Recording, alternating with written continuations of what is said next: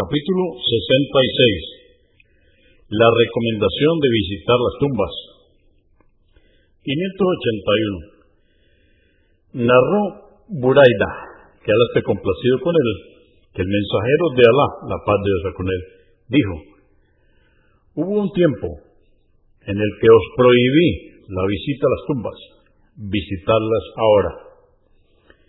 Muslim 977.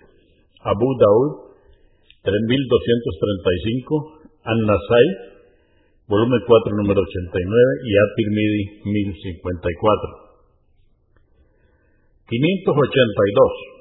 Aisha, que Alá esté complacido con ella, dijo, el mensajero de Alá, la paz de Dios con él, en las noches que pasaba con ella, salía para visitar al Baqi, entre paréntesis cementerio de Medina, al final de la noche, y decía,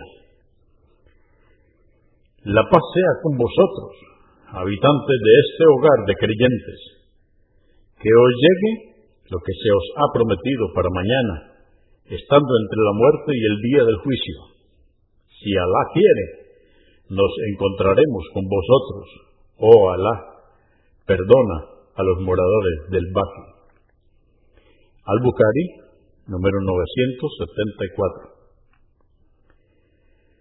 583. Buraida, que ahora esté complacido con él, dijo, el profeta, la paz de Dios con él, cuando iba con sus compañeros a visitar las tumbas, solía enseñarles decir, la paz sea con vosotros, moradores de las tumbas, creyentes y musulmanes.